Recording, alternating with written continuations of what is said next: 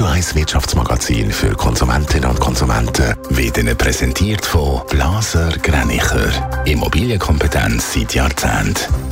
blasergreinicher.ch Marco Huber. Die ZKW hat letztes Jahr ihren Gewinn stark können steigern. Vor allem im Zinsgeschäft hat die grösste Schweizer Kantonalbank können zulegen. Der Konzerngewinn ist um 17 Prozent auf 1,24 Milliarden Franken gestiegen. Davon profitieren können die Zürcher Gemeinden. Sie kommen in den Genuss von 528 Millionen Franken an Gewinnausschüttungen. Die Ems Chemie hat letztes Jahr weniger Umsatz gemacht. Der Umsatz ist um über 10% auf 2,19 Milliarden Franken gesunken. Die Hauptgründe sind laut der Ems die zurückhaltende Konsumentenstimmung und der starke Franken. Der amerikanische Flugzeugbauer Boeing gibt Entwarnung, dass nachdem festgestellt worden ist, dass an einem Heckruder eine Mutter gefehlt hat. Es sei ein Einzelfall. Diese Woche hat die US-Luftfahrtbehörde angeordnet, dass Boeing ihre 737-Maschinen überprüfen muss. Boeing hat das letztes Jahr schon gemacht und die 1400 Maschinen bereits inspiziert.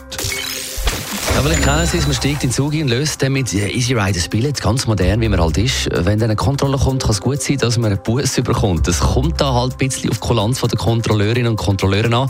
Für mehr Toleranz ist jetzt der Verband Öffentlicher Verkehr, der VÖV. Marco Huber, was heisst das genau?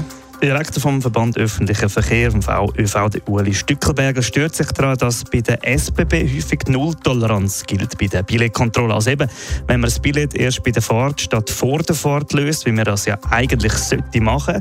In den Zügen möchte ein bisschen mehr Toleranz möglicherweise Sinn, sagt er. Er fordert jetzt abgestufte Regeln, wie er im Interview mit CH Media sagt. Hingegen ist der Uli Stückelberger gegen eine Toleranz von zwei Minuten bei Tram und Bus bei. Das wird in der Stadt wie zum Beispiel in Zürich heiß diskutiert. Also das jetzt nach einer neuen Lösung. Tut sich da schon etwas? Ja, und das ist die gute Nachricht für alle, die das Billett eben noch schnell im Zug hinein über das App lösen, nach der Fahrt oder, oder eben nach, ein bisschen später. Im Dezember hat das Bundesamt für Verkehr befunden, dass die Praxis von der SBB bei der Kontrolle nicht akzeptabel ist. Die SBB akzeptiert nämlich erst bei der Fahrt gelöste Billett nicht. Das sehe ich mit dem Personenbeförderungsgesetz aber nicht vereinbar, hat das Bundesamt kritisiert. Aktuell laufen jetzt Gespräche für eine praktikablere Lösung. Mit beteiligt sind da auch die verschiedenen ÖV-Anbieter. Was genau rauskommt, ist noch unklar. Ein bisschen mehr als absolute Nulltoleranz dürfte aber in Zukunft herrschen. Netto, das Radio 1 Wirtschaftsmagazin für Konsumentinnen und Konsumenten.